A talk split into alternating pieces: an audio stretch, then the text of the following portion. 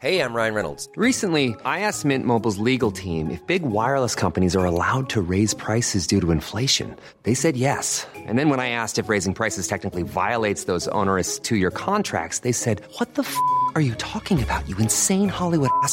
So to recap, we're cutting the price of Mint Unlimited from $30 a month to just $15 a month. Give it a try at mintmobile.com slash switch. $45 upfront for three months plus taxes and fees. Promo rate for new customers for limited time. Unlimited more than 40 gigabytes per month. Slows. Full terms at mintmobile.com.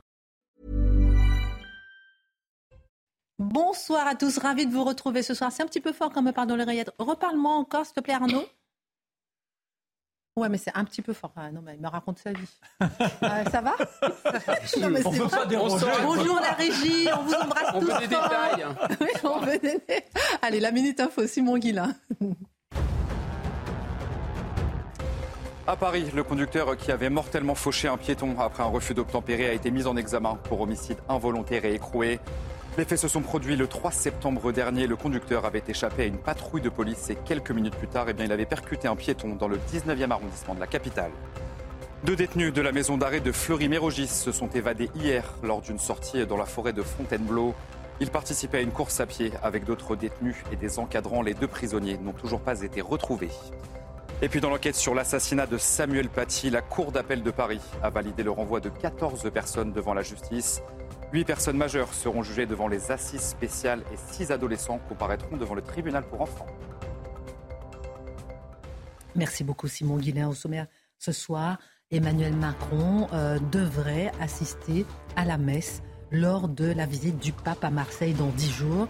Et après-demain, lors des 40e journées européennes du patrimoine, il devrait faire des annonces pour les édifices religieux en France. L'objectif est de venir en aide aux municipalités comme aux associations cultuelles qui gèrent les édifices religieux. Les racines chrétiennes de la France seront-elles enfin valorisées? Est-ce un tournant? L'édito de Mathieu Bocoté. La dernière déclaration du ministre de l'Industrie a beaucoup interpellé ces dernières heures. Il n'y aura pas de réindustrialisation sans immigration, a déclaré Roland Lescure, qui a publiquement apporté son soutien aux 35 députés qui demandent la régularisation des travailleurs clandestins dans les secteurs en tension. Nous aurons besoin de 1,3 million de bras dans l'industrie dans 10 ans et que 50% des dirigeants d'entreprises industrielles ont embauché ou envisagent d'embaucher un étranger. En quoi a-t-il raison? Comment réindustrialiser sans passer par l'immigration? L'analyse de Guillaume Bigot. Afin de lutter contre la malbouffe et l'obésité en France, une ONG, Foodwatch, dénonce le marketing qui cible les enfants. Des produits trop gras, trop sucrés, trop salés ne devraient pas faire l'objet de publicité vers les plus petits. Cette surexposition à des enfants à certaines pubs aurait de lourdes conséquences pour la santé, mais à qui la faute? La suppression des publicités n'a jamais empêché la consommation d'un produit. Et si c'était aux parents d'éduquer leurs enfants? Le regard de Marc Monod. Une semaine après le refus d'obtempérer à Elancourt de Sefa, qui est euh, décédé des suites de ses blessures quelques jours à- en Turquie, on en sait un peu plus sur les conditions de son accident. Une vidéo qui va à l'encontre de ceux qui évoquaient déjà la responsabilité des policiers. Ici à l'image, Laj Lee, réalisateur de films, a d'ailleurs tenu des propos très anti-police. La police a le feu vert pour tuer les Noirs et les Arabes. On va droit vers une guerre civile. Il n'existe pas de violence policière, a pourtant déclaré de nouveau aujourd'hui Nicolas Sarkozy. Que comprendre? L'analyse de Charlotte Dornelas. Et puis nous irons au Vietnam analyser cette conférence de presse de Joe Biden brutalement interrompue. Le président américain a une fois encore tenu des propos qui laissent perplexe, au point où on se questionne de plus en plus ouvertement sur sa lucidité. Pourquoi, au fil des vidéos, des discours, le président de la première puissance du monde euh, interpelle Il restera encore au pouvoir? L'édito de Mathieu Bonnard. Une heure pour prendre un peu de hauteur sur l'actualité avec nos éditorialistes, c'est maintenant.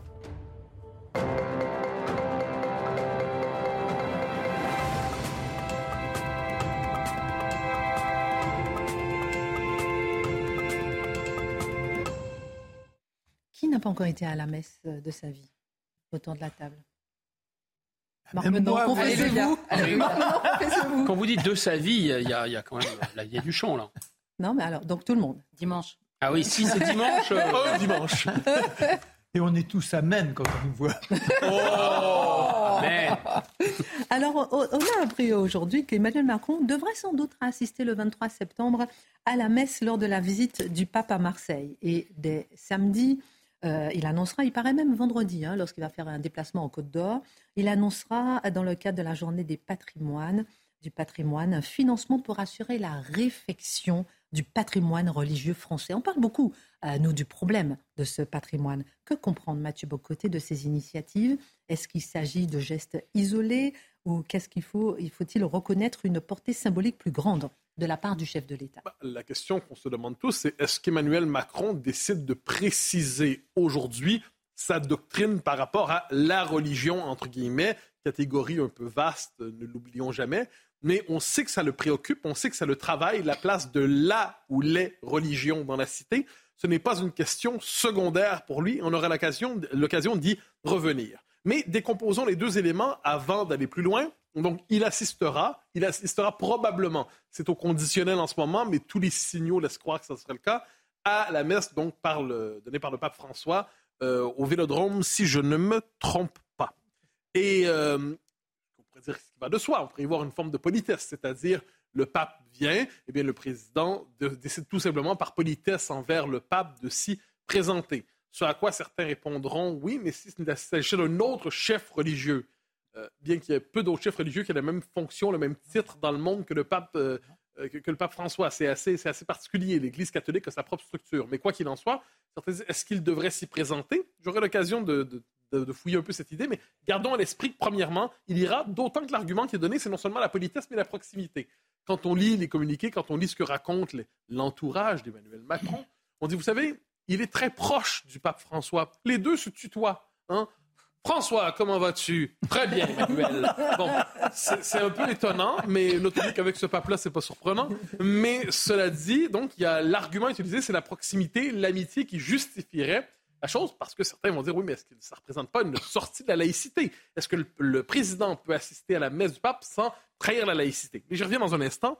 Deuxième élément, c'est la revalorisation du patrimoine religieux dans des communes de moins de 10 000 habitants. Et là, ben, c'est normal, parce que souvent, quand on dit il faut le patrimoine religieux, on pense aux très, très belles et très grandes églises, hein, celles qui marquent l'imaginaire, mais on oublie que l'imaginaire français, ce n'est pas que les très belles et les très grandes églises connues, mais c'est l'église du village, c'est l'église qui n'est pas très loin et qui participe à ce paysage où partout, partout en France, on voit la présence de la croix. Partout en France, on voit la présence de la civilisation chrétienne, du catholicisme. Et on ne peut pas se contenter de sauver de manière muséale et patrimoniale, justement, les traits, on appelle ça le modèle Notre-Dame de Paris, finalement, et d'être étranger à ces nombreuses églises qui doivent être aussi sauvées. On répondra peut-être, j'entends l'argument, mais si elles ne sont pas fréquentées, si elles ne sont pas fréquentées régulièrement, eh bien, est-ce qu'elles ne deviennent pas strictement patrimoniales? Il y a du vrai dans cet argument. Néanmoins, néanmoins, euh, un pays qui devient indifférent à son patrimoine, un pays qui devient étranger à la marque profonde, la marque la plus profonde qui soit, dans ce cas-là, c'est le catholicisme, eh bien, ce serait un pays qui perdrait son âme, disons-le comme ça. Ensuite, je reviens un instant sur la question de la messe qui me semble assez importante. Certains se sont dit, le président de la République peut-il y aller vu le contexte présent? Mais de quel contexte parlez-vous? Eh bien, de la baya. Est-ce qu'il est possible tout à la fois d'interdire la baya et d'aller à la messe quand le pape François se présente? Et la réponse est sans aucune complexité, sans aucun... Oui, bien sûr qu'on peut, ça va de soi, parce qu'il est possible tout à la fois de tenir à l'héritage catholique de la France, et il est possible tout à la fois d'affirmer la laïcité, la laïcité qui n'est pas simplement un principe qui a pour vocation d'abolir l'ensemble de l'expérience historique et culturelle française, mais de gérer l'espace public dans le rapport aux religions. Et aujourd'hui, pourquoi on a, je reviendrai, pourquoi on a réactivé la laïcité depuis 30 ans, 30 ans comme principe? Devant la présence d'un islam qui voulait imposer ses propres règles en France. Et me semble-t-il que ce n'est pas abusif de rappeler que le catholicisme n'a pas le même statut symbolique, identitaire, culturel en France que l'islam ou que le bouddhisme ou le shintoïsme. Vous faites la liste des religions que vous souhaitez. Et de ce point de vue, il n'y a pas de problème parce que le président assiste à cette messe, évidemment. Alors le président a déjà eu l'occasion de préciser sa réflexion à propos du catholicisme, Mathieu Bocoté, et de son rôle d'ailleurs dans l'identité française. 2018. 2018, devant euh, l'Assemblée des évêques, c'est assez intéressant, mais il vaut la peine, je dirais, faire la, revenir sur la doctrine religieuse, ou à tout le moins la pratique politique religieuse de certains présidents de la République, depuis De Gaulle, pour voir comment, en- où, où en sommes-nous aujourd'hui. Alors, général de Gaulle, on dit, on répète souvent qu'il faisait une distinction très nette. Lui qui est un chrétien fervent, un catholique fervent, il faisait une distinction entre la petite chapelle privée, on sait à l'Élysée, et de l'autre côté, le fait qu'il respectait la laïcité de l'État. Mais gardons à l'esprit que le, le respect de la laïcité du général de Gaulle s'inscrit dans une société qui est si profondément catholique que ça n'a pas le même sens. Le général de Gaulle accepte ce qu'on pourrait appeler la paix du 20e siècle entre les catholiques et ceux qui ne l'étaient pas, une paix qui s'est établie sur la défaite des catholiques, ne l'oublions pas, soit dit en passant. Donc il accepte néanmoins la chose, il l'accepte, mais il ne lui viendrait jamais à l'esprit l'idée de dire que le catholicisme n'est qu'une religion en France parmi d'autres. Donc, le général de Gaulle, on parle sans cesse de sa, son, sa laïcité stricte, mais c'est une laïcité stricte dans un contexte d'identité catholique évidente. Gardons ça à l'esprit. 1981, on s'en souvient, François Mitterrand. L'affiche de campagne hein, euh, qui, qui, qui, a ah marqué l'imaginaire. Et qu'est-ce qu'on voit? Il y a le clocher. François Mitterrand, qui est un socialiste, un socialiste de cette époque-là en plus, hein, qui n'est pas, pas nécessairement les socialistes les plus inspirants qui soient, eh bien, il voulait montrer son attachement à la France historique. Il voulait montrer, regardez, je suis rassurant. Regardez, je suis attaché au pays français. Je ne suis pas seulement attaché à l'intelligentsia socialiste, à la nomenclatura socialo-communiste. Non, pas du tout. Je suis attaché au pays français. J'en viens. Et d'ailleurs, c'est vrai, l'imaginaire personnel de François Mitterrand touche bien davantage à la France rurale et enracinée, avec toutes les conséquences que ça a pu avoir dans son esprit probablement, euh, qu'à la France révolutionnaire. On comprend son état d'esprit. Je souligne, soit en passant, qu'en 2012, François Hollande veut faire un clin d'œil à la, euh, l'affiche de campagne de Mitterrand 81. Et, autrement dit, Hollande veut faire du Mitterrand. Donc c'est la même affiche sans le clocher. Hein? Comme quoi, l'histoire avait évolué en ces matières. le clocher a disparu. Euh, mais cela dit, Emmanuel Macron, en 2018, devant l'Assemblée des évêques, il précise sa doctrine et je reviens sur les grands points de son discours parce que c'est assez intéressant. Il nous dit, je cite la phrase, Le lien entre l'Église et l'État s'est abîmé, il nous incombe de le réparer. C'est exact, on peut dire que ce lien est abîmé depuis assez longtemps, cela dit. Donc, voulait-il être réparateur des liens brisés entre l'Église et l'État, mais près, plus de deux siècles après la Révolution? On se souviendra que c'est le même homme qui a dit que la France ne s'était jamais remise de la décapitation du roi. Donc, est-ce que ça dit quelque chose sur son imaginaire politique? Premier élément. Deuxième élément, il parle d'un dialogue indispensable, s'il en est un, en rappelant que les catholiques et le catholicisme ont une vocation particulière en France. Il nous dit globalement, les grandes religions, mais le catholicisme en particulier, a, suscité des vocations héroïques, des vocations héroïques. Et là, il parle notamment d'Arnaud Beltrame. On pourrait aussi parler d'Henri, il, y a quelques, il y a quelques mois. Euh, encore une fois, voilà quelqu'un pour qui français et catholique s'emboîtaient naturellement. C'est inséparable, ces deux notions. Presque français et catholique, toujours, auraient dit certains. Eh bien, qu'est-ce qu'on voit? Emmanuel Macron dit le catholicisme a fourni quelque chose, pas seulement un supplément d'âme, mais peut-être un peu l'âme de ce pays. Donc, c'est intéressant, il l'avait nommé. Il dit on ne peut pas réduire les idéaux de la République ou les idéaux humains au catholicisme, mais il y a un apport spécifique du catholicisme. Emmanuel Macron dit cela à ce moment-là. Il va encore plus loin. Il nous dit la laïcité n'a pas pour vocation à déraciner le spirituel dans nos sociétés. Intéressant. Mais là, ça va un peu plus loin. Il nous dit, et ça, c'est une phrase qui m'avait frappé. Il nous dit Je ne demanderai jamais, en fait, aux croyants d'être modérément croyants dans l'expression de leur foi. Et là, il y a un petit passage qui s'opérait chez Emmanuel Macron à ce moment-là. Il dit aux catholiques, je vous demande pas d'être modérément croyant, mais au même moment, on sait quelle est la religion la plus ardente, la plus militante aujourd'hui en France. C'est l'islam, quoi qu'on en dise. Donc, sous prétexte, à moins que sous prétexte, il nous dit, je m'ouvre aux catholiques à l'ardeur de leur foi, mais le même raisonnement peut être appliqué à la question de l'islam, et là, ça devient plus compliqué. Parce que lorsque l'islam est modérément pratiqué, eh il peut être socialement accepté, mais lorsque l'islam est très ardent et exige de s'appliquer non seulement comme foi, mais comme code social, comme code juridique, disons qu'on peut l'inviter à la plus grande modération dans les circonstances. Et en dernière instance, dernier moment, il nous dit Je suis ouvert aux préoccupations éthiques des catholiques. Donc, ça, c'est. On prend certains disaient l'IVG, d'autres disent la GPA, d'autres disent la fin de vie. Et là, c'est à ce moment-là qu'on dira C'est un discours passionnant. Mais de quelle manière mord-il sur l'action politique concrète du président Macron? On comprend qu'il se dit ouvert aux préoccupations des catholiques, à la place de la religion dans la cité, mais qu'est-ce qu'il nous dit au même moment? Eh sa pratique politique est assez éloignée, pourrait-on dire, de ses considérations d'estime affichées pour le catholicisme, à tout le moins quand on parle de l'euthanasie pour demain, de tout ce qui touche les, soins palliatifs, la fin de vie, faites la liste de tout cela. Il est possible que Emmanuel Macron parle, mais n'agisse pas, ou il est possible aussi qu'il parle sans voir les conséquences de ce que pourrait être son propos.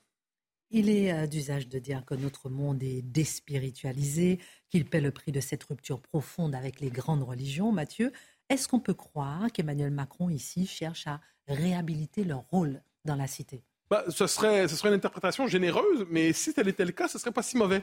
Parce que on vit dans un monde non seulement déspiritualisé, la formule est consacrée, mais surtout déritualisé.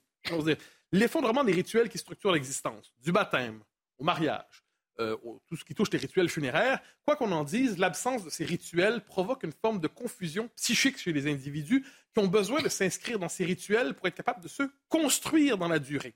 Et ça, j'en témoigne des deux côtés de l'Atlantique, j'ai eu l'occasion de le voir, mais l'effondrement des rituels funéraires, du rituel funéraire aujourd'hui est une catastrophe absolue parce qu'on a sacrifié le rituel classique, disons ça ainsi, mais parce qu'on a, besoin de rituels. Donc, on en fabrique un quelquefois, mais qui est complètement New Age, loufoque très souvent, assez gênant. Donc, l'homme a besoin de rituels. Les rituels venaient avec la tradition. Il sacrifie la, la tradition. Il veut inventer de nouveaux rituels. Et finalement, on a l'impression qu'il va au magasin un dollar pour s'en fabriquer les nouveaux. Euh, de ce, euh, un euro, pardon. Donc, de ce, de ce point de vue, il y aurait une légitime réhabilitation des grandes traditions spirituelles dans la cité, pour, dans la structure psychique des uns et des autres. Je ne suis pas certain que le président Macron est jusque-là. Euh, on peut regarder une petite vidéo d'Emmanuel Macron. Vous avez vu ce qu'il a dit hier? Ça dure 30 secondes. On va regarder juste ce qu'il a dit Emmanuel Macron hier. Et j'ai envie de voir si vous avez remarqué quelque chose de particulier. Personne n'a souligné quelque chose, à part un journal marocain. Regardez la vidéo et je vous pose la question dans un instant. Bonjour, je voulais m'adresser directement aux Marocaines et aux Marocains pour vous dire que la France a été bouleversée de ce qui s'est passé dans la nuit de vendredi à samedi, de ce terrible tremblement de terre. Et nous avons euh, évidemment une pensée pour les disparus, leurs familles, pour les blessés. Et en vous disant cela, je pense évidemment à toutes les familles qui partagent leur vie entre la France et le Maroc et ses destins liés. La France est solidaire, la France se tient à vos côtés. Alors, le président de la République s'est adressé directement aux Marocains et aux Marocaines et ça n'a pas plu au Maroc. On en parlera dans un instant, on fera un petit tour de table, vous me donnerez vos réactions. Il a rompu le protocole, c'était au roi de parler d'abord aux Marocains, aux Marocaines, personne ne l'a relevé. On en reparle dans un instant. Guillaume Bigot, ravi de vous revoir ce mercredi. C'est bien, le mercredi on a Bigot, mais on aime beaucoup Dimitri aussi. Hier, sur France Info, euh, Guillaume Bigot, le ministre de délégué à l'industrie, Roland Lescure, a déclaré La réindustrialisation de la France ne se fera pas sans immigration. Faut-il y voir un lien avec la tribune de euh, Libé, dans laquelle plusieurs responsables de gauche, mais aussi d'élus macronistes comme le député Sacha Houillet ont appelé à régulariser les sans-papiers Oui. Ah bon, je pense que c'est le lien est incontestable. D'ailleurs, le ministre. Il réagissait d'ailleurs. Hein. Oui, le ministre Roland Lescure l'établit lui-même ce lien il soutient euh, la régularisation euh, proposée par la tribune. C'est la preuve d'ailleurs euh, que le, macronisme reste quelque sorte un immigrationnisme. En fait, Roland Lescure, lui, il vient de la gauche, mais d'une gauche, d'une gauche libérale, d'une gauche fonds de pension. C'est d'ailleurs, il a occupé la tête d'un fonds de pension au Canada. Alors, il dit que c'est un fonds de pension souverain, c'est vrai. Enfin, ça reste quand même un, fonds de pension, ce qui n'est pas mauvais en tant que tel. C'est juste une remarque sur technique. Et donc, il n'y a rien d'étonnant à ce que le discours qu'ils tiennent, notamment sur euh, la régularisation euh, des sans-papiers, etc., et, le fait et l'appel finalement à, la main-d'œuvre étrangère pour remplir les besoins euh, de main-d'œuvre en France, c'est exactement le même discours que tient le, MEDEF. Alors, le MEDEF se garde, par la voix de son, de son président, Geoffroy Roux de Bézieux, de, toute ingérence dans la politique immigrationniste. Néanmoins, en juin dernier, Roux de Bézieux a déclaré, je le cite, j'appelle à des textes clairs pour embaucher davantage d'étrangers. Voilà, donc euh, euh, il a aussi souligné les vertus intégratrices de l'entreprise. Alors on en parle assez peu finalement, mais il existe aussi une droite immigrationniste. Et l'échec des politiques euh, migratoire en Italie de euh, Giorgia Meloni ou en Grande-Bretagne de Richie Sunak, moi je pèse souvent contre l'Union européenne, là en Grande-Bretagne ils sont sortis de l'Union européenne. Donc c'est pas l'Union européenne. Pardon, Marc, vous fait vous en prie. non, c'est de dire, euh, pardon, mais euh, on a changé de patron des patrons. Ah oui, pour le ah, patron du MEDEF. Voilà. Mais le patron à ce moment-là, oui, oui, j'ai compris. Il était, non, mais, il était parce que certains pourraient croire que vous ne connaissiez pas. vous êtes un homme qui suit l'actualité. en tout cas, qui est rappelé fréquemment. Euh, donc, en, fait, dans ces pays-là, la politique, parce qu'il y a eu une ambition, que ce soit de Georgia Meloni ou de, ou de Richie Sunak, de lutter contre l'immigration. Et en fait, ça s'est pas fait du tout. Pourquoi? Parce que dans ces deux pays, ces gouvernements de droite sont assez proches des milieux patronaux et les milieux patronaux exercent une pression pour que l'immigration ne soit pas euh, stoppée. Et on voit bien que, notamment en France, en régularisant les gens qui travaillent aujourd'hui sans papier, dans des secteurs où il y a, les, salaires ne sont pas très élevés, euh, le BTP, la restauration, etc., et bien évidemment, ça va maintenir des salaires très bas. Alors on peut dire, ben non, parce qu'eux, ils vont payer des cotisations, leurs salaires vont augmenter. Non, parce qu'en réalité, ça va créer un effet d'appel. C'est ça. Donc cette droite immigrationniste, elle ne veut pas seulement être gentille avec les gentils, pour reprendre la terminologie de M. Gérald Darmanin, elle veut faire venir des travailleurs compétents et motivés. Et en fait, c'est ce que euh, Roland Lescure, le, ministre, là, il, sous-entend deux choses dans cette phrase aussi. Euh, c'est-à-dire la phrase la réindustrialisation de la France ne se fera pas sans l'immigration. Il soutient d'abord l'idée, en creux, que le plein emploi est presque déjà là. Bah, sinon, pourquoi faire venir une immigration de travail? Mhm. Et il soutient que la réindustrialisation, ça marche du feu de Dieu euh, en France. Et là, euh, il faut quand même revenir à la réalité. Le plein emploi en est encore loin. L'économie française, comme les autres économies européennes, ralentit. La réindustrialisation, elle reste fragile. Elle, elle décélère. Le besoin d'emploi industriel en France, c'est 9% euh, de besoin d'emploi. Donc, ce n'est pas énorme non plus. Et dans l'industrie surtout, on n'a pas de travailleurs non déclarés. Ce n'est pas un secteur comme euh, les services ou les BTP. Donc, on cherche. Ou la restauration. bien sûr, ou la restauration. On cherche des gens, en fait, très qualifiés qu'on ne trouve pas. Et on est prêt à les payer cher. C'est ça la problématique. Donc ce n'est pas du tout la problématique des emplois en, tension avec des gens qui acceptent de ne pas être déclarés. Euh, mais Roland Lescure donne aussi euh, des arguments. Il dit que nous aurons besoin de 1,3 million de bras dans l'industrie euh, d'ici 10 ans, Guillaume Bigot, et que 50% des dirigeants d'entreprises industrielles ont embauché ou envisagent d'embaucher un étranger. On les voit, hein, les patrons de la restauration. non, mais c'est vrai, ils le demandent d'embaucher, de donner euh, euh, des papiers justement à leur personnel. Alors vous me connaissez, j'aime bien décortiquer euh, les chiffres. Là, c'est ce que ce que j'ai fait. De toute façon, les chiffres, on peut souvent leur faire un peu dire ce qu'on veut. Et je crois que cet argument relève d'une sorte de falsification intellectuelle. En tout cas, c'est un véritable prétexte de, parler des besoins de main-d'œuvre de, l'industrie. C'est un prétexte pour justifier l'immigration. D'abord, les chiffres, je, vous disais, on, leur fait dire ce qu'on veut. Quand il n'y a pas de chiffres, d'ailleurs, au besoin, on peut les inventer. je ne sais pas c'est exactement ce qu'a fait le ministre, mais moi, j'ai cherché ce besoin de 1,3 million d'emplois dans l'industrie dans les 10 ans à venir. Ça ne vous va pas non plus, Mathieu Bocoté Jean, je vois réagir. Non, c'est qu'on a le même discours euh, ah, au Québec, au Canada, c'est-à-dire on sort des chiffres comme ça qui sont jamais fondés, qui sont jamais documentés, ah et ça fait partie de la, la, ensuite, la, rhétorique patronale sans, sans oreille, ça tourne. Et ensuite, ça tourne, ça tourne. Là, en fait, il faut bien. Pourquoi je dis ça? Moi, j'essaye d'être un peu étayé, de ne pas tomber dans ce que je dénonce. D'abord, ça correspond à un tiers du volume des emplois industriels qui existent aujourd'hui en France. Mhm. On en aurait un tiers en plus en 10 ans. C'est déjà énorme, c'est colossal. Deuxièmement, si on regarde le nombre d'emplois industriels créés par l'économie française l'année dernière, c'est 50 000. 50 000, si le rythme se maintient étant plutôt à décélérer, pendant 10 ans, ça fait 500 000. Ça ne fait pas 1 300 000. Bon, passons. Ensuite, euh, Roland Lescure s'appuie sur une étude de BPI. La BPI, Banque publique d'investissement, qu'est-ce qu'elle dit? Elle, elle dit qu'effectivement, dans euh, les entreprises, les petites entreprises industrielles et les ETI, les entreprises de taille intermédiaire, là où il y a des, besoins criants de main-d'œuvre, il y a 49% des gens qui ont répondu, des patrons qui ont dit qu'ils avaient déjà embauché des étrangers ou qui seraient prêts à le faire. Mais pardon, le verre est aussi à moitié vide. Alors que leurs besoins sont criants et que ces gens sont pragmatiques, ils ne sont qu'un sur deux à dire qu'ils seraient prêts à, à accueillir une main-d'œuvre étrangère. Dans la même étude, on apprend que les grands groupes industriels n'ont absolument pas besoin de main-d'œuvre euh, étrangère en France.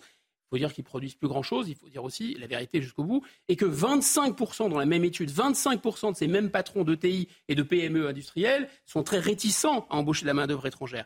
Donc vraiment, cet argument, enfin je ne sais pas où il a trouvé euh, cette, cette, argumentation. En fait, l'argumentation, c'est quoi? C'est vraiment trouver tous les arguments possibles et imaginables pour justifier une immigration, et en particulier une immigration de travail. Pourquoi je dis c'est fallacieux? D'abord parce que dans les secteurs industriels, avec des grands groupes notamment, quand ils ont besoin d'une main-d'œuvre extrêmement qualifiée, vous pensez qu'ils ont des problèmes de régularisation?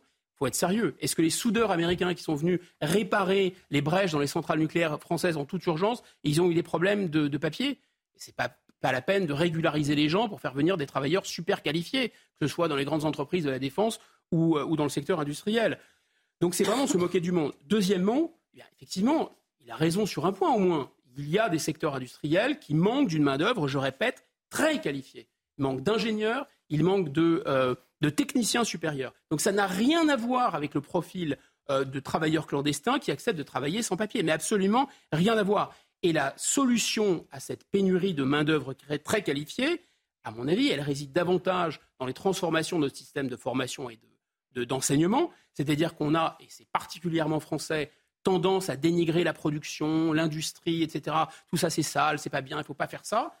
Donc on décourage les jeunes d'aller dans cette direction. La culture d'entreprise française, qui accorde beaucoup d'importance au pot d'âne, au, diplôme, etc. Quand vous êtes technicien supérieur, c'est très difficile de monter euh, dans un certain nombre d'entreprises. Ça, il faudrait y remédier. Et puis surtout, il y a quelque chose qui saute au visage. C'est qu'il y a énormément de techniciens supérieurs et d'ingénieurs, précisément ceux dont l'industrie a besoin, qui partent chaque année à l'étranger, que nous avons formés. Donc avant d'en faire venir d'autres, parce que déjà on ne paye pas ce qu'on a là, il faudrait peut-être déjà payer ce qu'on a là et les, faire revenir, ou les faire revenir, ou en tout cas éviter qu'ils ne partent. Donc en réalité, mettre en avant les besoins de main-d'œuvre industrielle, ça qui n'ont aucun rapport pour l'instant avec l'immigration qu'on a aujourd'hui, c'est surtout faire diversion pour ne pas parler du gros de l'immigration, qui non seulement n'a rien à voir avec ses emplois, parce qu'elle n'est pas qualifiée, mais en plus qui n'a même rien à voir avec une immigration de travail. Le gros de l'immigration, qu'est-ce que c'est? On sait le détournement du droit d'asile, etc. Mais c'est aussi euh, et surtout peut-être le regroupement familial. Et cette immigration-là, elle ne travaille pas principalement. Les Français savent parfaitement, en fait, qu'il y a aussi un sous-texte. Quand on dit on ne résoudra pas le problème de la réindustrialisation sans l'immigration, le sous-texte, c'est que les Français seraient devenus trop flemmards, ils ne voudraient pas travailler dans l'industrie, ils ne voudraient pas de travaux trop difficiles, etc. Alors c'est peut-être vrai pour les bobos ou pour les enfants des bobos dans les centres-villes, mais quand vous sortez des grandes villes, apercevez en fait que les serveurs, les femmes de ménage, etc., ne sont pas du tout nécessairement euh, des immigrés. Et donc les, les Français, ils savent bien que cette immigration, notamment de travail, si tant est qu'elle soit de travail, elle euh, fait peser à la baisse les salaires et elle fait exploser les charges sociales.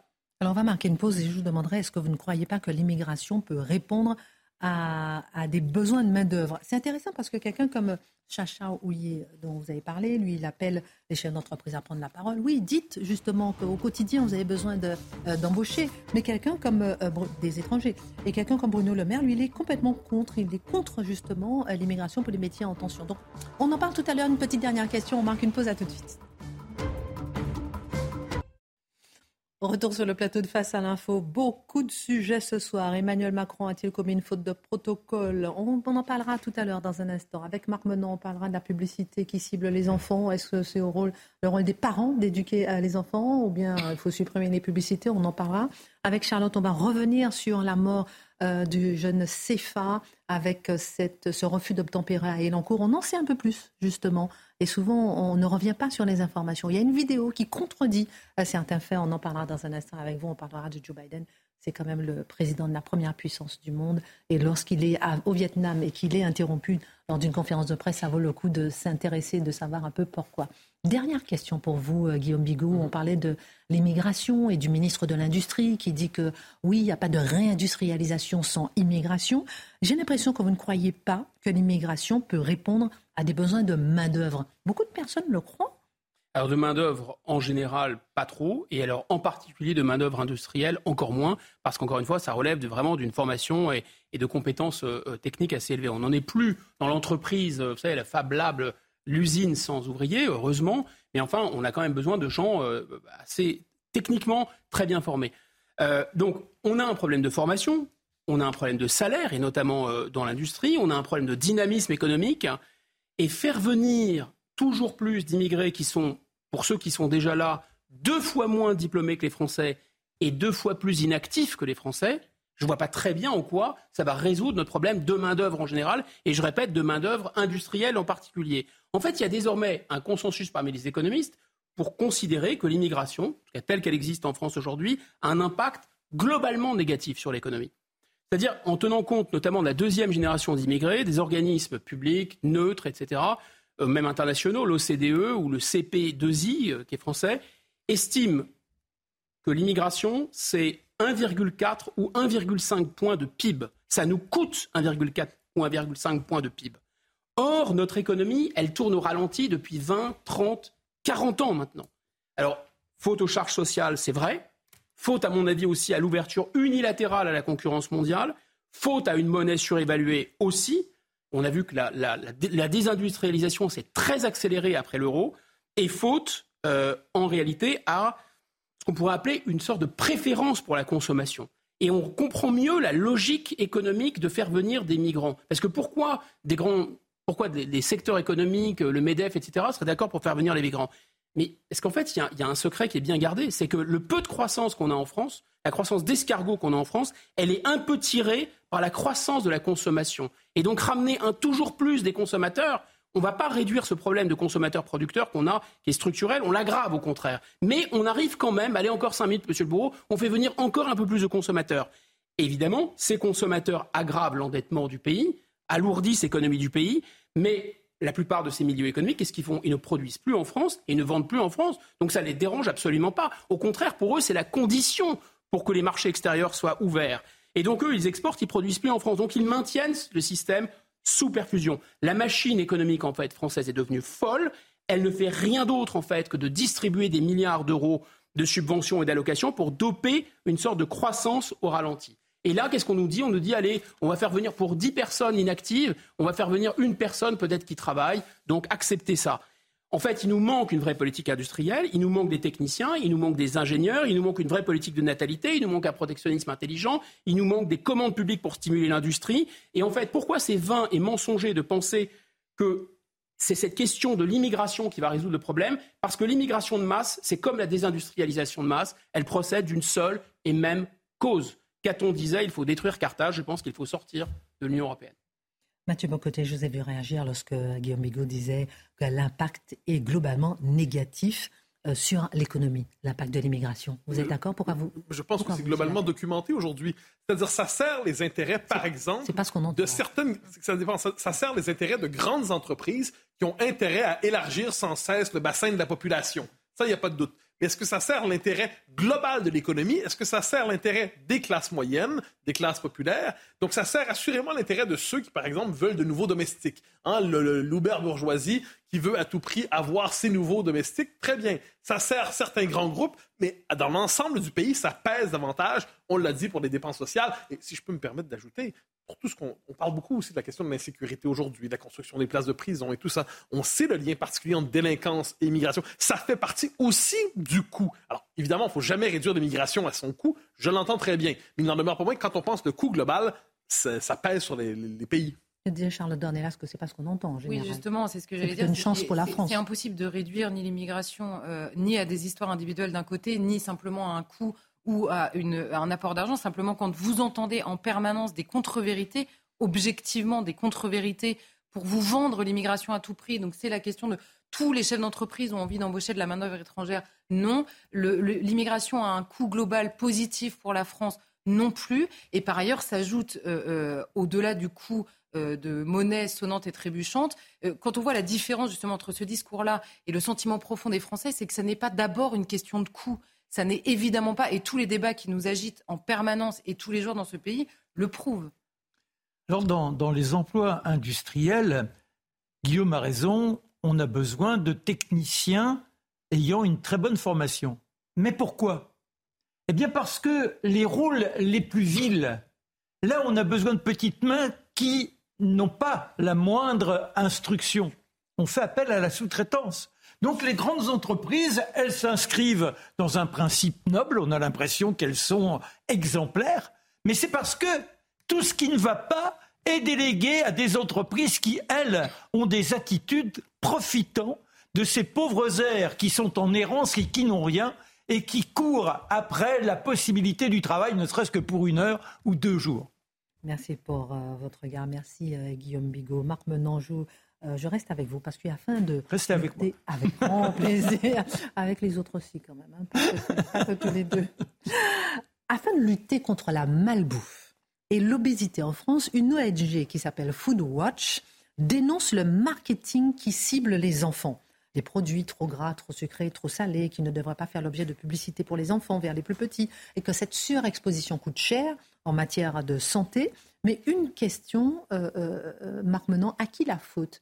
Est-ce que c'est la faute du marketing? Est-ce que c'est la faute des publicités? Est-ce que c'est pas aussi la faute des parents? Est-ce qu'on n'a pas aussi abandonné l'éducation des enfants, même à ce niveau-là?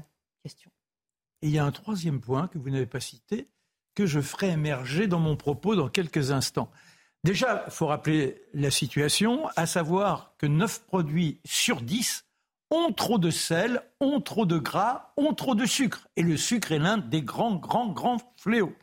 On a également 6 enfants sur 10 qui sont en surpoids. 6 enfants sur 10 liés à ces produits-là. Alors effectivement, on se dit qu'il faut prendre des mesures. Déjà, ce qui est étonnant, c'est que ça ne vienne pas du ministère de la Santé, ça ne vienne pas de Santé publique, que ce ne soit pas eux qui alertent, que ce ne soit pas non plus la faculté de médecine. Alors là, ça pose la question sur la manière dont on forme les médecins. Ça me vient comme ça. Parce que dans le programme, long programme d'études des médecins, la nutrition n'apparaît pas. Donc, euh, ils ne s'interrogent peut-être pas assez sur ce que l'on met dans la assiette des gamins. Pour répondre à votre point de vue, c'est vrai la pub, la pub. Alcool, tabac, on a interdit la pub ça n'a pas empêché les ventes, les ventes de montrer. mais même dans, partout. On n'avait plus le droit de la pub de, journaux, vous aviez plus de publicité sur les voitures de course, etc. Tout, À fait, bon, tout à fait. Eh bien, la seule façon de faire baisser un tout petit peu la consommation de tabac a été de monter les prix, de monter les prix, de monter les prix. Mais même en mettant alerte, vous allez mourir en fumant, ça ne change rien. Et puis, il y a des traditions il y a la manière dont au quotidien on fait le, attention à l'enfant de manière, je dirais, euh, pervertie. Eh bien, quand vous êtes tout petit, ah, il faut lui faire plaisir. On va lui donner un bonbon. On va lui donner un petit gâteau. Tiens, mon petit bonhomme.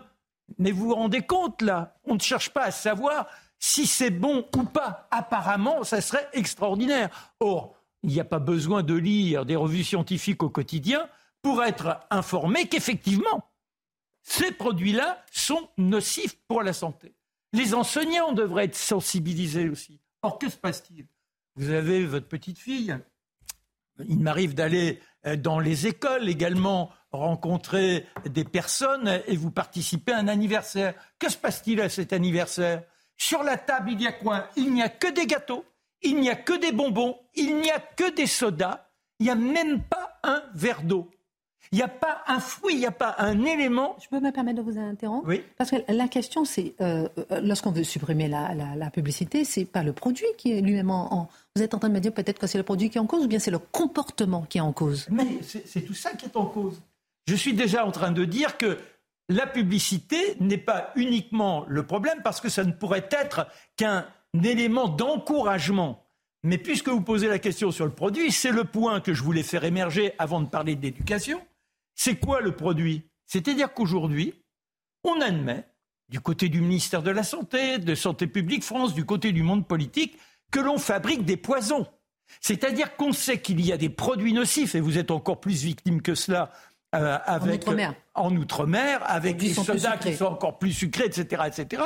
Or, on sait que ce sont des fléaux.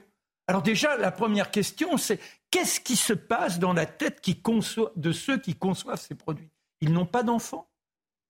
Ils n'ont pas à un moment une interrogation de se dire il faut produire pour produire, il faut gagner du fric pour gagner du fric.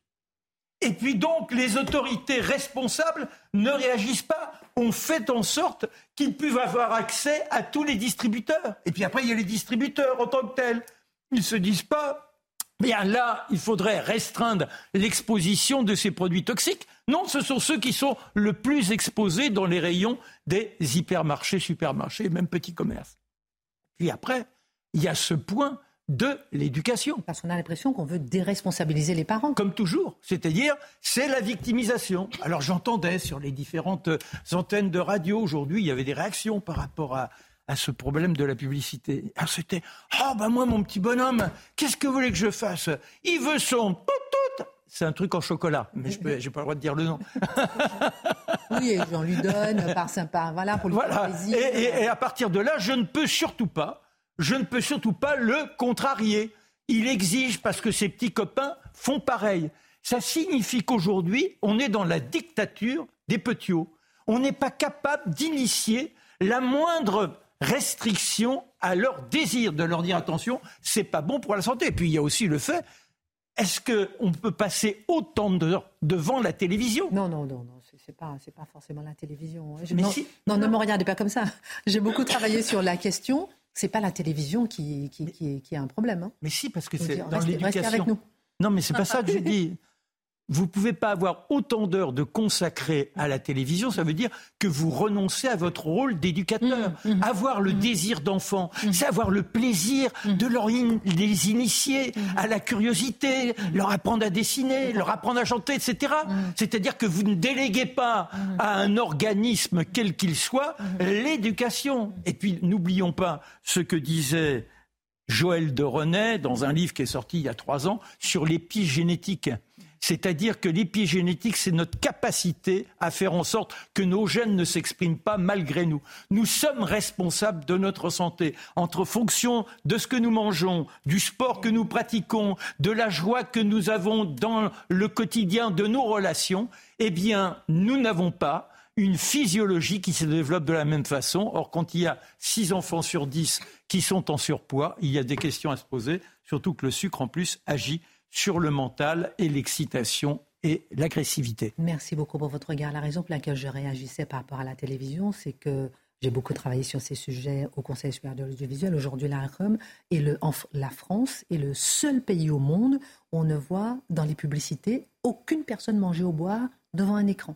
Le seul pays au monde. Pour dire à quel point euh, euh, les écrans français, la télévision française est extrêmement en avance sur ces problèmes de lutte contre l'obésité. On ne le dit pas suffisamment, mais même les programmes pour enfants incitent les enfants à manger des légumes, etc. Et c'est très important de le dire qu'on a une particularité française et que voilà. Mais, et, je vous rejoins lorsque vous dites que c'est il faut pas déresponsabiliser les parents. Voilà, et, pas, et pas, déléguer à la télévision le temps de loisir que l'on doit consacrer aux enfants. J'ai fait des émissions sur les enfants, les visiteurs du mercredi, donc je connais également un peu le sujet. Merci euh, Marc Menant. Dans un instant, on va parler du chef de l'État. Est-ce qu'il a commis une erreur de protocole ou pas en s'adressant directement aux Marocains? Il y a un magazine en ligne qui euh, s'insurge et qui dit qu'Emmanuel Macron a enjambé euh, le roi Mohamed VI et qu'il a il s'est adressé directement aux Marocains. On se posera la question, ce que vous en pensez de cette intervention du chef de l'État hier sur les réseaux sociaux. Charlotte Dornelas, une semaine après le refus d'obtempérer à Elancourt, nous avons des nouvelles de l'enquête concernant euh, ce jeune homme, Sefa, qui a euh, percuté une voiture de police et qui est mort en Turquie euh, six derniers jours. Est-ce qu'on peut revenir sur les dernières informations sur le sujet? Alors oui, parce que les, dernières informations, on, on, reviendra après, mais elles nous montrent qu'on a quand même un gros problème dans le traitement général, et notamment médiatique, mais parfois politique aussi, de ces affaires de manière générale. Alors, en l'occurrence, dans l'affaire d'Elancourt, alors on a appris de sources policières que l'IGPN avait une vidéo, ils ont une vidéo de, euh, de la percussion entre ce scooter et la voiture de police. Vous savez, il était, il était a priori poursuivi par une voiture qui avait son gyrophare sans le son, mais son gyrophare pour lui demander de s'arrêter. Les policiers disent qu'il y a eu un refus d'obtempérer. Il était sur la route et il y a une autre voiture, une deuxième qui est arrivée, et il a percuté cette deuxième voiture à une intersection. Or, la vidéo, euh, nous dit l'IGPN, montre une voiture qui arrive à faible vitesse, la voiture des policiers, et ce jeune homme, Sefa, qui roule sans casque, qui roule euh, vite et en regardant derrière lui. Donc il arrive à une intersection, il, euh, percute la voiture. Alors la presse rapporte cette vidéo qui a été visée par l'IGPN et elle utilise le conditionnel. Et elle utilise le conditionnel une semaine après. À la limite, j'ai aucun problème. Hein. La vidéo, euh, si vous l'avez pas vue, vous pouvez user du conditionnel, bien sûr, tout en sachant que si c'est les GPN qui vous expliquent qu'elle a une vidéo entre les mains, ce serait compliqué d'aller inventer euh, l'existence de la vidéo ou ce qu'il y a dedans. Mais bon, passons. À la limite, vous l'avez pas vu, vous usez du conditionnel. Sauf que depuis une semaine, nous avons, comme dans beaucoup d'affaires, l'avocat de ce jeune homme et de sa famille, euh, qui est en l'occurrence Maître Bouzrou, qu'on connaît bien, qui conteste, lui, initialement cette version-là, mais encore aujourd'hui la, version policière est accréditée par l'existence de cette vidéo et lui conteste depuis le début en disant il y a une volonté dans cette voiture de percuter le jeune homme sur le scooter, ce qui est interdit en France. Hein. Tamponner les scooters, on a déjà parlé, c'est interdit en France. A fortiori quand vous avez un gamin qui n'a pas de casque sur le scooter, évidemment. Et il continue à le dire aujourd'hui. Et évidemment, Maître Bouzrou, il va parler lui-même, il n'utilise aucun conditionnel. Il dit même qu'il peut le prouver, qu'il a un témoin euh, de la scène qui rapporte que les policiers l'ont fait. Et il annonce d'ailleurs qu'il va porter plainte pour homicide volontaire contre les policiers. Pourquoi est-ce que je dis qu'on a un problème dans le traitement médiatique? C'est que c'est toujours la même histoire. On a d'abord, alors, soit une vidéo, soit tout simplement le récit de ce qui s'est passé. Quand c'est une vidéo, c'est entre guillemets encore pire parce que l'émotion est forcément encore plus chargée, on va dire, quand on a des images. Mais on a un, souvent l'avocat, non pas des policiers qui ont aussi des avocats, mais souvent ce sont les, les avocats de l'autre partie, entre guillemets, qui s'expriment immédiatement, en tout cas les premiers, voire parfois les seuls. Or, un avocat, il défend un client un avocat parfois peut avoir un, d'abord euh, euh, dire une vérité partielle sur une situation pour défendre les intérêts de son client. Et c'est n'est pas tellement un reproche à l'avocat que je fais là, mais un reproche au manque de distance de la presse par rapport au récit d'un avocat, quel qu'il soit. C'est-à-dire que ce serait l'inverse, ce serait le même déséquilibre. Simplement, là, il y a un déséquilibre. Et quand en plus vous ajoutez à ça, dans le débat médiatique, une présomption de culpabilité qui est quand même très forte, et parfois même jusque dans la bouche des hommes politiques, sur le policier dans ce genre euh, de, au moment où le policier use de la force, bah forcément, vous avez un déséquilibre qui est aggravé. Et ce récit, qui met en cause systématiquement les policiers par principe, il a des conséquences parfois dramatiques. Alors on l'a vu évidemment euh, à grande échelle après la mort de Naël en juin, mais on le voit très régulièrement. À Nantes, il y a quelques jours, il y a 14 voitures qui ont brûlé, des bus, etc. Et on nous dit c'est potentiellement après une opération de police. Qui en a entendu parler Absolument personne. On s'est habitué à ça. Donc, et les policiers vous disent, quand ils interviennent parfois, c'est une saisie de véhicule, c'est une interpellation, c'est euh, une perquisition. Et le soir même, il y a des problèmes. Donc, ça génère des conséquences. Donc, ça nous demande une plus grande responsabilité dans euh, les faits. Et je vous disais, dans l'affaire Delancourt, on a Maître Bouzrou, qu'on connaît bien. Pourquoi?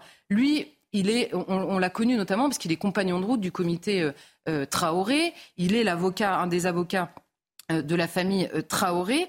Et lui se défend, on va dire, d'être l'avocat des violences policières. Il dit non, pas du tout. Je suis l'avocat des violences policières illégitimes. Alors, être l'avocat des violences policières illégitimes, c'est tout à fait légitime à l'inverse. C'est-à-dire que s'il y a des violences policières illégitimes, euh, il est normal de les dénoncer.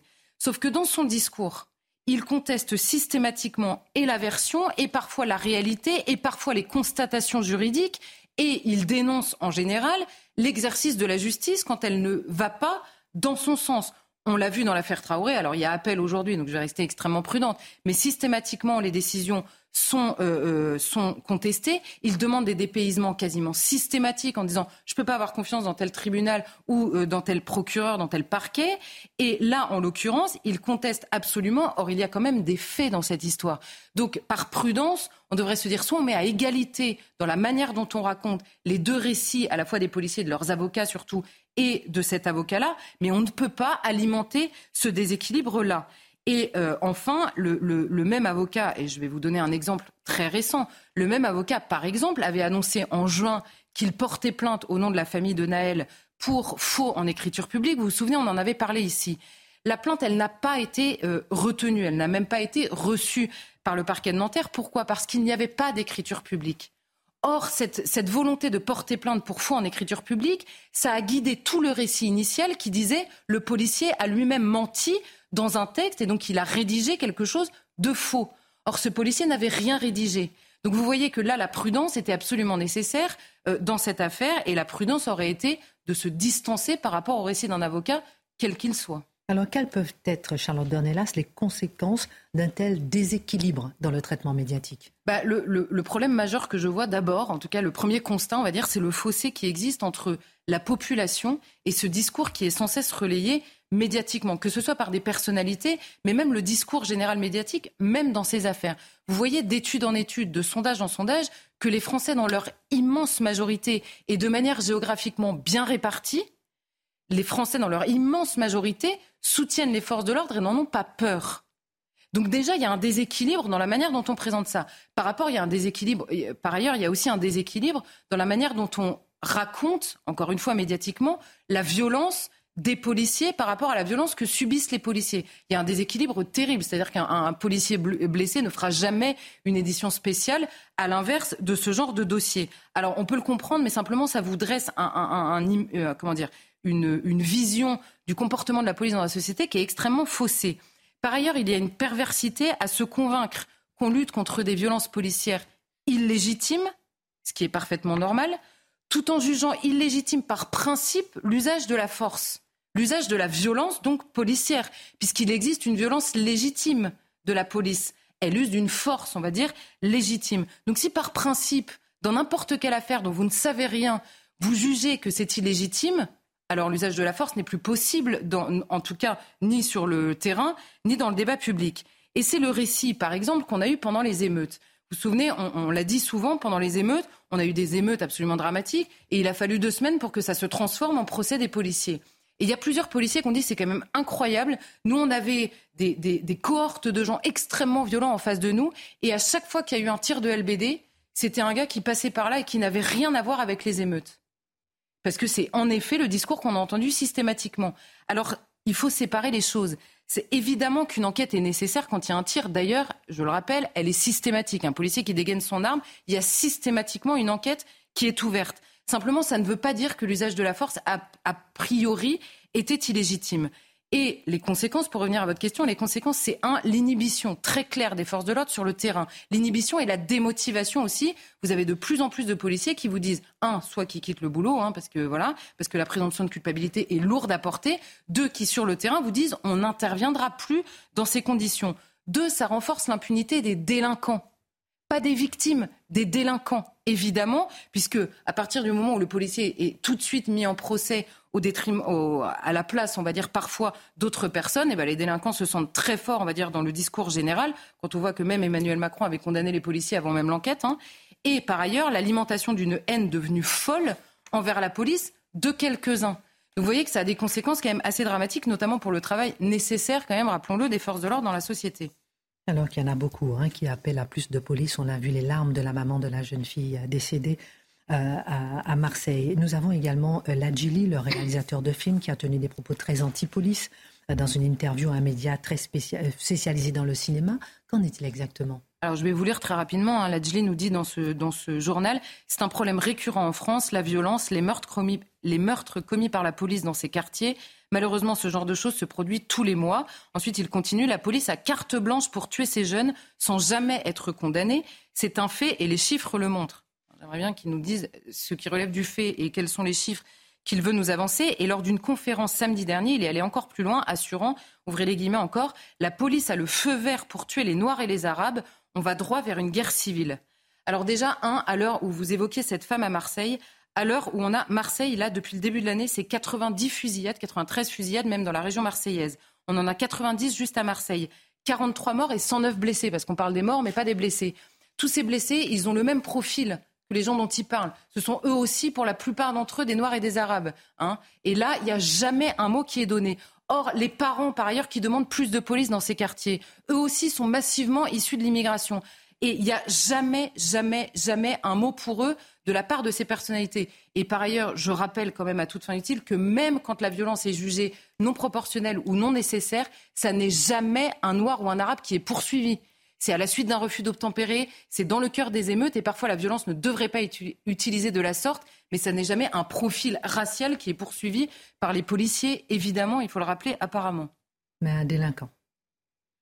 potentiel, mais un délinquant. C'est ça, évidemment, une situation de délinquance. Merci pour votre regard, Charlotte Dornelas. Un tour de table par rapport à la vidéo qu'on vous a montrée il y a quelques instants avec le chef de l'État qui a fait une vidéo sur X, c'est ex-Twitter, hier soir pour dire euh, à s'adresser directement aux Marocains. Guillaume Bigot, je commence par vous. Euh, il y a un, journal qui s'appelle Le 360, un journal en ligne marocain, monarchiste, nationaliste. C'est le profil de ce journal en ligne qui dit il s'est adressé directement aux Marocains, aux Marocaines. Euh, Emmanuel Macron rompant ainsi tout protocole, quitte à hériter un peu plus les Marocains et conforter sa solide réputation de meilleur ennemi de la France à l'étranger. Qu'est-ce que ça vous évoque, ce, cette réaction, euh, c'est-à-dire qui critique le chef de l'État français, qui s'est adressé directement aux Marocains après le séisme, avant le roi Mohamed VI, qui lui-même ne s'est pas encore adressé aux Marocains. Oui, il aurait euh, brûlé la priorité. Euh, c'est possible. Enfin, je pense qu'il n'y a pas beaucoup de façon de médias qui soient républicains, à mon avis, au Maroc. Hein. Euh, moi, je pense que ce qu'on peut dire, c'est que déjà le tremblement de terre n'a pas aidé à recoller les morceaux entre Paris et Rabat, à rapprocher les deux capitales. Les Français se sont évidemment interrogés, parce que pour des raisons géographiques, pour des raisons historiques, pour des raisons même technique. On est très bon euh, dans ce genre de domaine pour euh, secourir les gens. Mhm. Pourquoi le Maroc a plutôt fait appel aux Émirats, aux Émirats arabes unis qu'à la France? C'était vrai que c'était curieux. J'ai vu passer une déclaration d'Élysée qui disait qu'il ne fallait pas trop commenter Sous-entendu pour ne fallait pas pas envenimer la situation. Donc à force de dire qu'il n'y a pas de malaise, on voit bien qu'il y a un malaise. Et cette déclaration, enfin ce que dit ce journal, confirme qu'il y a un malaise. Pour ce que j'en comprends un mot, euh, peut-être est-ce une réaction exagérée, mais on ne peut pas toujours désinstitutionnaliser les rapports. On peut faire une rencontre à Saint-Denis, c'est plus difficile en matière de relations internationales, peut-être. Non, mais en effet, quand ça veut pas, ça veut pas. Quoi. Je pense qu'il y a aussi une manière d'aller euh, chercher des prétextes, peut-être. Je ne connais pas ce journal, mais on voit bien, en effet, c'est ce que je veux dire, le malaise devient de plus en plus évident. On peut faire tout ce qu'on veut pour, pour faire semblant de ne pas le voir. euh, Sûrement, il y a d'autres priorités au Maroc, hein, j'imagine. Alors, il nous reste. Ce qui est bizarre quand même, c'est qu'effectivement, Oui. il n'est pas un mot sur le roi de dire le- nous pensons euh, au peuple et bien évidemment aux autorités, mais qu'il ellipse complètement le- le gouvernement, c'est un peu bizarre, c'est une faute de protocole au moins. Merci pour votre regard. Un dernier mot, Mathieu Bocoté. De passage au Vietnam, Joe Biden a surpris hier soir. Non, mais sa conférence de presse a été interrompue. Pardon, euh, mais question, Mathieu Bocoté. On a trouvé qu'il jugeait des propos complètement incohérents. Quel autre chef d'État Pour quel autre chef d'État on aurait accepté ça? Alors, je vais d'abord vous citer les propos de Joe Biden. Donc, on lui pose une question sur le dérèglement climatique. Question essentielle à laquelle il a probablement réfléchi. Voilà sa réponse un peu énigmatique. Vous savez, il y a un film sur John Wayne, vous savez, le grand acteur américain. Il y a un film sur John Wayne. Oui. C'est un éclaireur indien. Et ils essaient de ramener, les, je pense, c'était les Apaches, euh, une des grandes tribus d'Amérique, dans la réserve. Ensuite, il poursuit. Quel, quel est le rapport? Eh bien, il y a beaucoup de soldats pawnés menteurs à tête de chien sur le réchauffement climatique. C'est le, président de la première puissance du monde. des sol- ben. Imaginez, moi, c'est- désormais, c'est- c'est une insulte que je vais utiliser. Sale soldat poney menteur. Et cela dit, il termine le tout en disant Je ne sais pas pour vous, mais je vais me coucher. C'est de ce point de vue qui est assez raisonnable. Bon. Ce qui est intéressant, cela dit, c'est que cette déclaration n'est pas au cœur de la, du disque, appelons ça de, de l'actualité internationale. Or, on appelle ça, vous savez, les Américains ont une formule. Ils appellent ça les Biden moments. Donc, ce sont les moments où Joe Biden fait des déclarations particulièrement Oui, gênantes ça qui témoignent de sa. ben, il faut beaucoup de pluriel avec lui, hein, qui témoignent de sa sénilité. Et il y en a de plus en plus. Et chaque fois, on pourrait dire que les médias traitent ça comme des faits divers euh, de sénilité. Donc, c'est des faits divers qui n'ont aucun lien entre eux. Or, qu'est-ce qu'on a? On est simplement devant un mensonge incroyable. On cherche à nous faire croire que cet homme gouverne. On cherche à nous faire croire qu'il est encore, il peut même se présenter aux prochaines élections présidentielles. Faut pas rire de nous. Or, le fait est que c'est un mensonge d'État, c'est un mensonge flagrant et les médias font tout pour ne pas le nommer. Vous allez un peu fort quand même, le mot mensonge. Pas du tout. Pire encore, c'est pire qu'un mensonge d'État, c'est un mensonge, je dirais, euh, médiatiquement entretenu. Parce que tout le monde voit ce qu'on voit. On le voit. Faut, faut s'entendre. C'est la- l'attaché de presse qui se sent obligé d'interrompre la conférence du président sénile, celui que je surnomme tendrement la momie brejnevienne. Euh, donc, on est obligé de l'interrompre et, et on le fait, on le, on le fait quitter, on l'exfiltre pour le dire ainsi. Et qu'est-ce que ça veut dire? Premièrement, il faudrait se poser la question aujourd'hui qui gouverne aux États-Unis? Moi, c'est une question sur laquelle je reviens souvent. Qui gouverne aux États-Unis Première puissance mondiale. c'est pas un détail à ce qu'on en sait. Et deuxièmement, il serait intéressant de voir, donc les médias américains font semblant que ce sont des, des petites gaffes ici et là. Les médias internationaux font semblant que ce sont des petites gaffes ici et là. Parce qu'on est obligé d'en parler tellement qu'il y a de Biden moments, hein, tellement qu'il y en a, qu'est-ce qu'on est obligé de faire? On parle désormais du problème plus large de l'âge des politiques. Là, on se dit, est-ce que les politiques, à partir d'un certain âge, ne devraient pas se présenter? On dit, vous savez, Donald Trump est très vieux, lui aussi. Oui, mais alors, Donald Trump, il est peut-être fou, il est peut-être dément, mais il n'est pas sénile. C'est pas la même chose. Or, il y a un problème de fond ici, je crois, c'est qu'on, on, puisqu'on veut pas nommer le problème Biden, parce qu'on ne voudrait d'aucune manière, par effet de contraste, revaloriser Trump, eh bien, on décide de créer un problème structurel. Or, le problème porte un nom, c'est Joe Biden. Le problème est majeur, c'est une sénilité que tout le monde voit, mais c'est une sénilité qu'on ne peut pas nommer. L'institutionnalisation du mensonge triomphe encore. Merci mes soldats poney menteurs. À tête de chien! Pardon, j'ai oublié. Je vais- Merci à tous. Dans un instant, Pascal Pro et ses invités. Tout de suite, Simon Guillain. Quelles sont les infos du soir Ben, on va commencer par euh, cette information. Deux détenus de la maison d'arrêt de Fleury-Mérogis sont actuellement recherchés. Ils se sont évadés hier lors d'une sortie dans la forêt de Fontainebleau. Ils participaient à une course à pied avec d'autres détenus et des encadrants. L'enquête a été confiée à la gendarmerie d'Evry. Gérald Darmanin en déplacement en Corse aujourd'hui. Cet après-midi, euh, il était notamment question de l'autonomie de l'île lors d'un entretien avec Gilles Simeoni, le ministre de l'Intérieur qui doit également dîner avec les présidents de groupes politiques de l'Assemblée corse ce soir. Et puis un premier avion français doit atterrir ce soir en Libye, avec à son bord une quarantaine de sauveteurs et plusieurs tonnes de matériel sanitaire. Les inondations dévastatrices dans l'est du pays ont provoqué la mort de plusieurs milliers de personnes. L'avion français a décollé cet après-midi de la base militaire d'Istres dans les Bouches du Rhône.